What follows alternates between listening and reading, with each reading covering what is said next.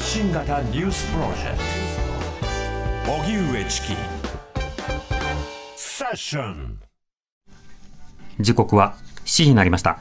TBS ラジオキーステーションに生放送でお送りしている荻上チキセッション。パーソナリティの荻上チキです。今日は南部ひろみさんが休暇ということでこの方と一緒にお送りしております。フリーアナウンサーの片桐千秋です。よろしくお願いします。お願いします。お願いします。えーここからは山形放送、新潟放送、北日本放送、北陸放送、福井放送、山陰放送、宮崎放送でお聞きの皆さんにもお付き合いいただきます。どうぞ今夜もよろしくお願いいたします。お願いしますさてか片桐さんは、はい。毎週日曜日の朝放送の TBS ラジオ 1J に出演中ということなので、はい。ご存知の方も多いと思いますが、ええ。初めてだよっていう方もいらっしゃると思いますので 改めて簡単に自己紹介を、はい。改めまして、フリーアナウンサーの片桐千秋と申します。はい。出身は山形県です。です。山形放送みな、放送の皆さん、よろしくお願いします。お願いします。えー今ですね、TBS ラジオで毎週日曜日の朝に放送している 1J という番組で、うん。元刈谷優香さんのパートナーを務めてるんですけれども、はい。えー以前は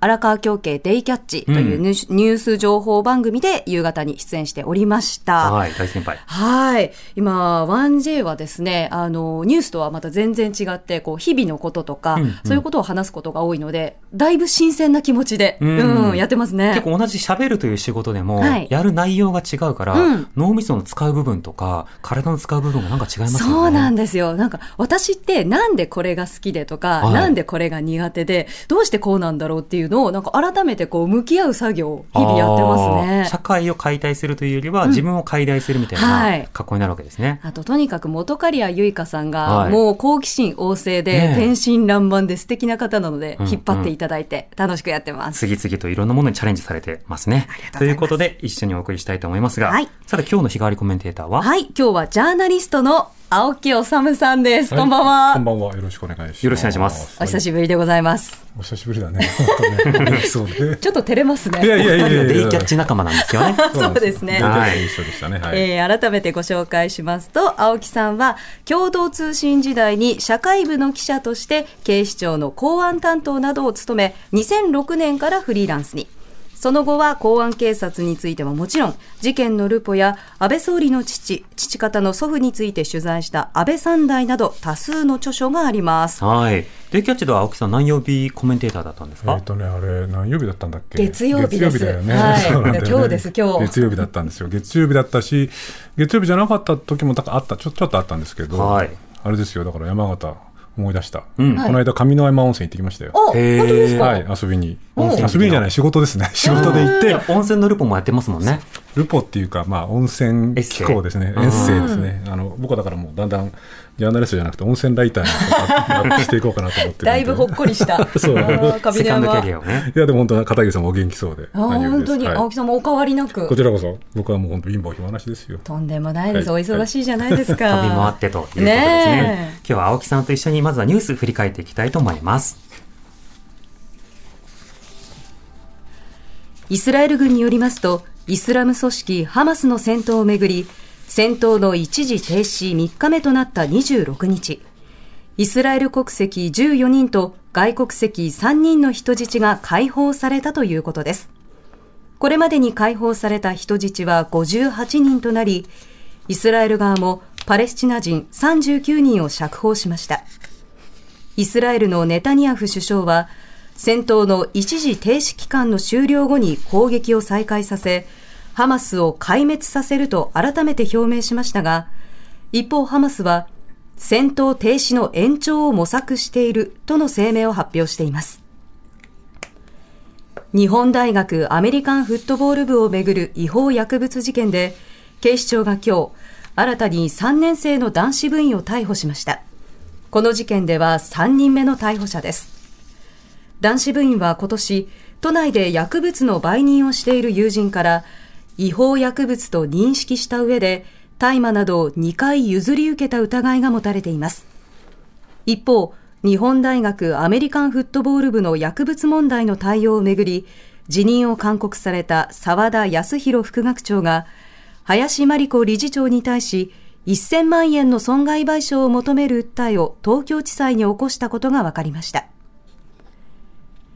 2019年に京都アニメーションのスタジオが放火され、36人が死亡、32人が重軽傷を負った事件で、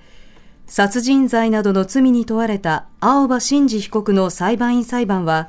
量刑についての審理が始まり、検察側と弁護側が改めて冒頭陳述を行いました。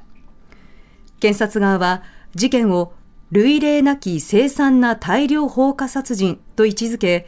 被害の大きさや犯行の悪質性を主張。一方、これまでの裁判で心神喪失を理由に無罪を主張している弁護側は、死刑は人を殺すことなのになぜ認められているのか考えながら審議してほしいと裁判員らに訴えました。宝塚歌劇団が演出助手の休日労働などの取り扱いをめぐり、西宮労働基準監督署からおととし、是正勧告の行政指導を受けていたことが、歌劇団への取材で明らかになりました。労務管理の不備が俳優だけでなく制作スタッフに対しても常態化していた可能性が出てきました。IT 大手の LINE ヤフーは今日、LINE 利用者の年代や性別、スタンプ購入履歴など40万件以上の個人情報が流出した可能性があると発表しました。メッセージのやり取りや銀行口座、クレジットカードなどの個人情報の流出は確認されていないとしていて、現在、情報の悪用などの具体的な被害は確認できていないということです。それでは青木治さん、気になったニュースはいかがでしょうか？あの今日はちょっと後のこのトピック、ちょっと、えー、じっくり話したいので、手短にしますけれども、はい、やっぱりこの京都アニメーションの事件ですよね、これ、僕もちょっと現場で取材したんですけれども、裁判員裁判、はい、でこれ、被告側は、まあ、やったこと自体は争ってるわけではなくて、まあ、要するに刑事責任能力っていうところで争ってるんですけれども、うんちょっと僕がやっぱりしみじみ思うのは、そのこれ、量刑についての審理が始まったってことなんですけどね、はい、裁判員裁判っていうのが、例えばアメリカの陪審制度みたいに、有罪か有罪ではないか、まあ、ギルティはノットギルティっていうものを、その検察側が疑いを差し挟む余地のないところまで立証できてるかできてないかっていうところに市民が関わって、うん、その判断をするっていうことであるんだったら、僕はこう検察権力を市民がチェックするっていう制度に、こう、僕は悪いことではないと思うんだけれど、はいこの死刑とかね、こう量刑についてのこう審理に市民が関わる、ましてや、この死刑っていう刑罰、これ、こういう言い方するとよくないんだけど、この事件、まあ、いわゆる量刑相場で言ったらもう36人の方亡くなっているので、これ有罪だったら間違いなく死刑ですよね。うそういう判断を市民に担わせる、あるいはその市民が担うことになっているっていう、この裁判員裁判の現状っていうのは、ちょっと過酷にすぎるし、果たしてこれでいいのかなっていうあたりも、僕はちょっとこのニュースを聞きながら思いましたけれども、もともとがね、市民感覚に基づく厳罰化、議論の中で出てきた論点なので、その適正さというのはそろそろ検証も必要になってくるかなと思いますね。ではこの後、青木さんの今一番気になるトピックスを紹介するフロントラインセッションです。発信型ニュースプロジェクト。荻上チキ。セッションここからはフロントラインセッション。日替わりのゲストが今一番気になるトピックについてお話しいただきます。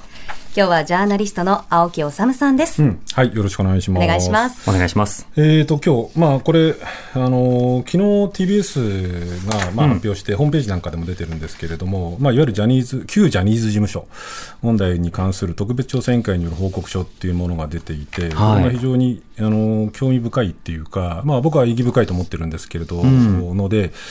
これをこう、取っかかりにして、ある意味でこの、まあ、これはもう僕が今更言うまでもなく、はい、なぜこうメディアは、まあ、週刊文春とか一部を除くメディアは、沈黙したのかっていうあたりをちょっとじっくりと考えてみたいなと思うんですけれども、うん、そうですね、うん、あの昨日報告書が出されましてでなおかつあの今朝方あ昨日の朝あのこの報告書を報告する番組というのも放送されて、うん、今 TVer などでも見ることができます、で報告書そのものをウェブサイトにアップロードしているので誰でも見れるような状況にあるということはあの押さえておきながら皆さんもぜひ読んでいただきたいなと思います。でこれはですねあのそもそもジャニーズ事務所の中で長らく継続していた性加害の問題というものがまずあったわけですが、うん、それ自体について、2004年、週刊誌報道をめぐる裁判の中で、あの、こういったまあ被害というものがあったということがまあ認定されたわけですね。でそうしたその事実認定があったにもかかわらず、なぜ報じられなかったのかっていうような一つの論点と、それから今年の BBC が報じたわけだけれども、その後なぜ各メディアはすぐ報じなかったのか、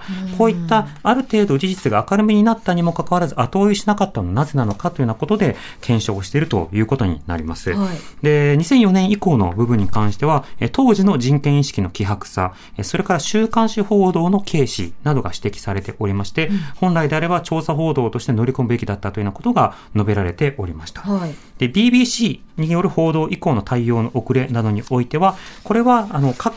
局の中でもですね、例えばその編成とか報道とか、あの、セクションがこう分かれているわけですけれども、うん、その、ジャニーズからの圧力というよりは、他のセクションに対して迷惑をかけるのではないかというような、そうしたの懸念や配慮というものがあったというような証言というものが出てきたりしています。でその他ですね、あの、例えば2009年に逮捕された方が釈放された際に、こう、追いかけて、その車などを追いかけて撮影をしていたようなんですけれども、その際 TBS の放送センターの地下駐車場に、まあ、逃げたようなんで、逃げたというか、はい、あの、避難したようなんですね。うん、その際に報道局員に対して当時の編成局員複数が取るなっていうふうに制止をしたと。うん、でそれに対して取材をしていた人がこう不満を述べており、これは取材の妨害ではないか、あれはまあ理不尽だというようなことを証言していたりします。はい、また、このジャニーズ内での派閥対立などに対して、やはり忖度とか圧力とか、そうした歴史はあったということを複数の方が証言しているというような状況があったりしました。うん、一方で、まあ、例えば、あの、特定のあの、タレントの方が、まあ、逮捕されたり、えー、警察沙汰になった時には、あの、容疑者とかではなくてメンバーっていう呼び方で呼んでいたわけですね。はい、で、これについては特別な配慮というわけではないというようなことが書かれていて、うん、読んでいて、まあ、そうかっていうふうに思わなくはないんですが、うん、まあ、その時の空気感という意味ではそういうふうにこういった回答されたというようなことが書かれていましたというような報告書ですね。あのこの報告書ね、まあ、これ、外部の弁護士さん、まあえー、検察官出身検察官出身の弁護士さんなんかを入れた外部の第三者調査委員会っていう形でやったっていうことなので、特別調査委員会。そうですね、はい、なので、あのこれね、こうメディアが注目したっていうふうに言われている中でも、まあ、いろんなメディアありますよね、うん、新聞、それから文春以外の雑誌とか、出版社、あるいはテレビ局っていうものをこう、まあ、比較することの意味がどれほどあるのかって問題は別としても、テレビ局がやっぱりそのこう報道機関であると同時にそのエンターテインメント企業でもあってそういうそのこう巨大芸能事務所と一緒に仕事をするってことが多い立場だったってことを考えるとやっぱりテレビ局のある種の責任っていうのも非常に大きいってことを考えると、やっぱりテレビはきちんとこれ TBS に限らず総括するべきだと思うし、その中でこれまあ僕 TBS ラジオでこういうこと言うとなんかごますってるみたいで嫌なんだけどでもこれ民放各局 NHK も含めた中で第三者の目を入れて、こういう形で僕は報告書を取りまとめて、で、今、チキさんが紹介してくれたみたいに、はい、まあ、ある意味で自社の恥部分みたいなものも含めて、あの、表に出したっていうのは、僕はこれは、あの、評価すべきだっていうふうには思ってはいるんですね。はい。でこの中でもちろんこういろんな話があって今、チキさんが紹介してくれたってみたいにやっぱりそのこうエンターテインメント企業であるがゆえに、うん、そういうこう芸能事務所との付き合いがありだからそのそういうこう局の仕切りをしている編成局の人なんかが報道に対してこういろんな茶々を入れた。あるいはひょっとすれば報道現場の人たちもそういうことを多少忖度したちゃったんじゃないのかあるいはそれによってこう報道がねじ曲げられたのかっていう問題もいっぱい出ていて、これはぜひ、あのこう一般の人々、興味のある人々、本当にこれ TBS のホームページでこれダウンロードできて誰でも読めるので読んでもらいたいんですが、僕ね、この報告書の中にでじっくり僕も読んでみて、はい、もちろん一義的には巨大芸能事務所との癒着一体化、あるいは忖度っていうのが最大の問題だと思うんだけれど、うん、もう少し視野を広げてみると、はい、こうもう少しメディアの構造問題みたいなものもあるのかなっていう気が僕はしたんですね。うん、でそれもね、実はね、この報告書にね、一部出てるんですよ。はい、どういうことかっていうとね、例えば、こうこんなことが書いてあるんですね。こうこれ、あの調査委員会のヒアリングを受けた、まあ、これ TBS の局員の方なんでしょうの証言として、こんなようなのが紹介されてるんですよ。日本のメディアは当局主義が強い。逮捕されたから加工、えー、と当局の方針を鵜呑みにする傾向がある、えー、調査報道のようにメディアが取材調査して悪いことが行われることを把握し報じる手法もあるけれども当局主義をこれからどう考えていくか議論すべきだとかね、はいえーまあ、これ、調査委員会の指摘で、記者クラブ所属の記者にとって、捜査が行われた案件、もしくは捜査が行われる見込みがある案件をいかに早く伝えるかが重要で、逆に言えば、捜査の見込み見込みがなく、えーえー、民事訴訟のみで争われた本件の場合、取材の対象として取り上げにくかったと言えるみたいなことが書いてあって。これあの僕の経験で言ってもねその例えば新聞記者たちのかなり多くの部分、テレビ記者のかなり多くの部分っていうのがこう記者クラブに所属してるわけですよ、えー、それは例えば政治部の記者だったら官邸だったり、国会だったり、あるいはまあ、経済部だったらこう、ね、中央省庁だったりとかの記者クラブ、あるいは社会部、僕のように社会部の記者だったら、警察、検察の記者クラブってものに属していると、これ、まあ、ある意味でジャニーズと同じような、その情報源である当局に対する忖度も生じるんだけれど、もっと言えば、まさにこのその報告書の中で、こう一部のこう局員の人がおそらく語ったんであろう証言のように、はい。当局から情報を引き出すことがこう仕事のすべてになってしまって、うんうん、要するに当局の枠をはみ出るような取材っていうのはあまりしなくなってくる、つまり警察が動いたから事件あの原稿にしよう、動かなかったら原稿にしないみたいなところが、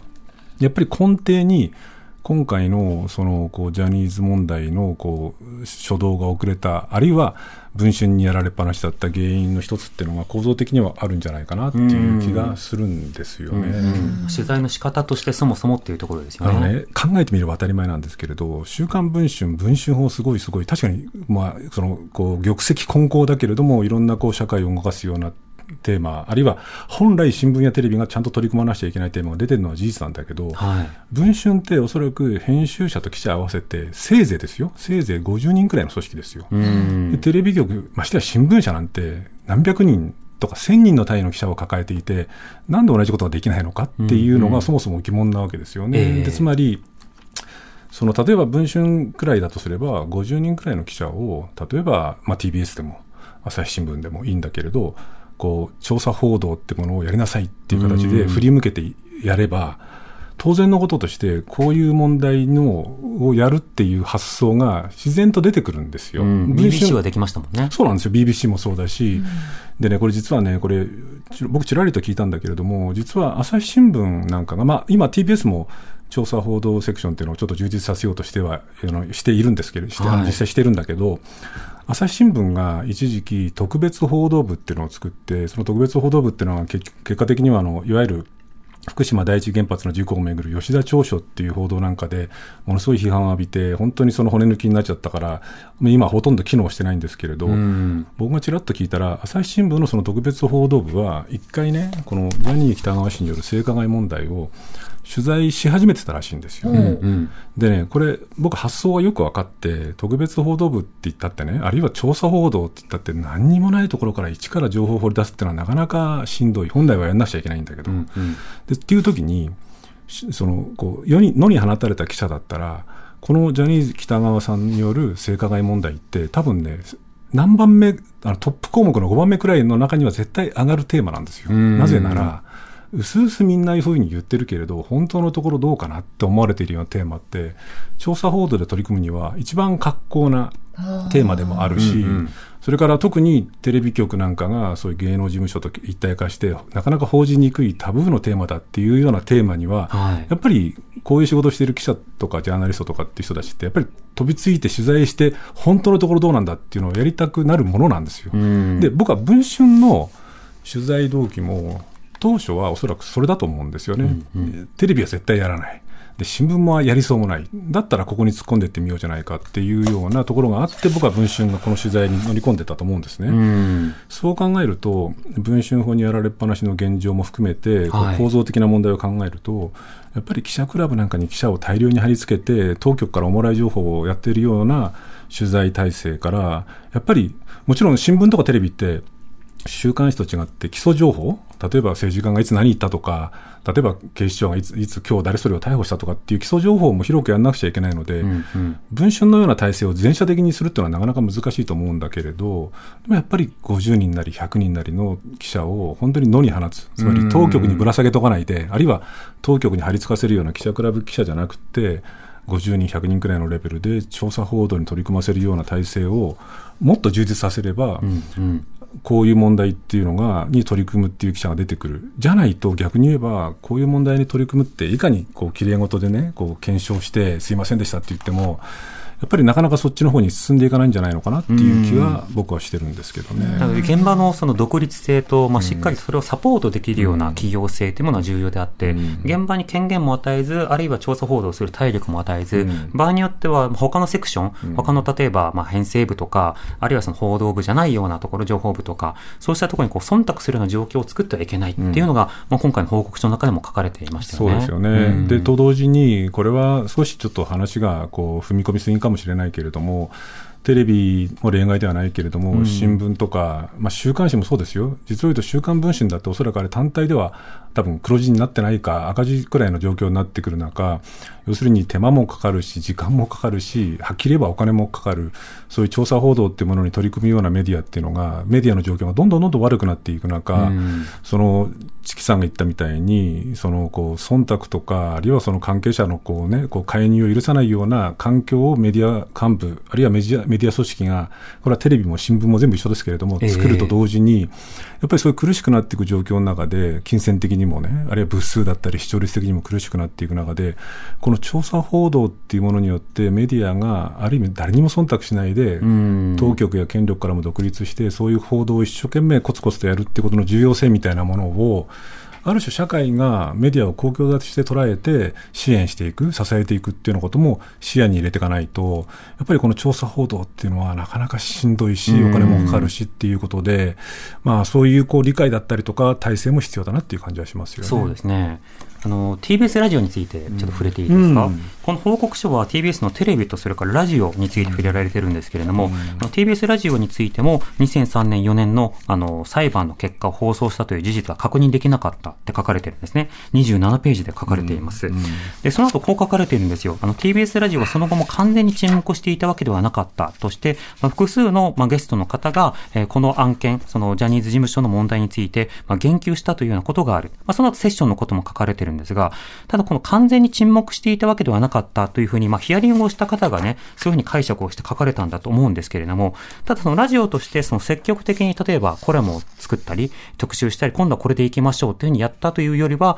話の中でそうしたものが出てきた。うん、なんかゲストが話したことは別に TBS ラジオの手柄というわけではないし、何かしらの、なんでしょうね、こうエクスキューズにはならないということを踏まえた上で、うん。はい、一方で TBS ラジオの中ではジャニーズ案件を使い、使わないようにしましょうみたいな、まあ、そうしたことで抑制されていたわけではないということはわかるんですが、あの、同時に、あの、今回のそのことにも書かれてるんですけど、テレビの編成に対する配慮であるとか、うん、そうしたようなその気遣いというものが、その複数の関係者から出てきたということが書かれてるんですね。つまり、TBS ラジオってジャニーズ事務所とほとんど、あの、ここしばらく関わりがなくて、うん、そこに対してお伺いを立てるみたいなものがなく、まあ、出演者に対してもそのような発言というのはないんだけれども、まあ、テレビの方が嫌がるかもな、みたいなものが、いろんなブレーキを踏んでいるのではないかということが指摘をされているような点、まずこれが一つあるかなと思います。またちなみにセッションに関しては、その BBC の報道があった後、その性的グルーミングについて特集したほか、そのカウアン氏があの記者会見を開くとなった前日に、まあ、番組プロデューサーが記者会見の場所にこう電話をして、外国特派員協会に電話をして、で、会見スケジュールを確認した後、チキ君行くっていうふうに言われたんですけど、スケジュールたまたま私合わなかったんですね。ただそれ以降は、もあの、自分たちのあの問題意識の中で取り上げるということはできていたわけですけれども、一方でそうしたようなその背後のにも、いろんなテレビとの関わりの中で、いろんなその緊張関係があったのかっていうのことが一点と、もう一つは、あの、少し書かれていたんですが、リソースですよね。ラジオがやはり独自調査とか独自取材をするというリソースが非常に乏しくて、基本的にはテレビ局などが取材をしたソースなどに基づいて記事を書いたりする。あるいは、あの、これは報告書に載ってないんですけど、TBS ラジオも専門記者と言えるのって数人で、あとは記者とディレクターなど兼業している方がいたりするので、じゃああの件、取材しに行ってみようかということで、独自に動くことはなかなか難しい。だから青木さんがおっしゃられたように、例えば現場に記者を貼り付けるってなった時に、うんうん、なかなか自由に動けるという土壌が、ラジオなど体力がないメディアはどうするのかということも、もう長かけられている、非常にこう深刻な問題提起だなというふうに思いますね。一方でね、チキさんのこう話にこう、やや反論すればね、その確かに TBS ラジオが自らやろうとした話じゃないけれども、はい、でもそういう人たちをこう出演させる、まあ僕なんかも含めて出演させる、あるいはそういう場を作っているっていう面面で言えばね、はい、それはこう TBS ラジオがこう、そういう人だって、ひどい場合は、あるいはその局テレビ局の方に気を使ったらそういう人出さないなんていうふうになったらもっと最悪なわけで、だから確かにチキさんが言うようにラジオっていうものが体力的に調査報道をやるようなメディアではないっていう限界っていうのは全く同意するしそれをどうするかっていうのは確かにテーマではあるけれども、はい、でもある意味でラジオの方が、もしかすればテレビよりも見てる人は、あるいは聞いてる人は少ないかもしれないけれども、やっぱりラジオの方がよっぽど自由であったりとか、うん、こうやって僕みたい、僕や知識さんみたいな人たちがこうやって思う存分喋りたいことを喋るっていうところもあって、えー、だから、まあ、こう結論から言えば、まあ、テレビはもちろん見ても構わないけど、こうラジオの方で本当のことっていうのは情報が流れてる時もありますよっていうことも 聞いてみてもいいんじゃないのかな、まあ、ラジオの場合はね、その制作側を超えるような、うん、あの、様々な現場の知識とか想像力を持ったゲストが来るというようなところを持って、それをなるべくこう抑制しないということ、うん、またと同時にそのラジオ全体の、まあ、機運とか気風とか人権意識を高めながらリソースを確保しつつ、まあ、リスナーとのコミュニケーションや、リスナーが関心があるようなテーマについて応答するという状況を、まあ、欠かさないということ、まあ、これらが必要なのかなと思います、ね、もう一つはね、これ当たり前の話だけど、ラジオって、例えば僕が今日来て、青木さん今日何喋りますかって言って、うん、ある意味で、その僕がこう喋りたいことに、これ喋らせてもらえる。もちろん、何でもかんでもいいわけじゃないけども、喋るじゃないですか。はい、だからやっぱりメディアって、いろんな人たちが、差別言辞とかヘイトなんていうのはもう論外だけれどもいろんな人たちがいろんなことをきちんとこうやってこう活発に語り合ったりとか調べたことをこう報告し合ったりすることによっていろんな角度からいろんな事実が多様に出てくるっていう意味で言えば、こう今のそのこう、まあ、たまたまこのラジオのありようっていうのは一つのメディアのありようとしてはこっちの方向に行くべきだよなっていうまあ教科書っていうかねこうテキストなのかなっていう気もしますよ。組織のね、閉じた論理の中で、ある種忖度というのが強化されていった、うん、その経緯が報告書の中には書かれている。だとするなら、やはりその人権意識などもそうですけど、外部性とか専門性とか、うん、あの、しばしば中の機運とか風土についてチェックする、うん、こうしたことを重ねていくというのは大事かなと思いますね。ですね。はい。はい、今日はジャーナリストの青木治さんでした、はい。ありがとうございました。こちらこそありがとうございました。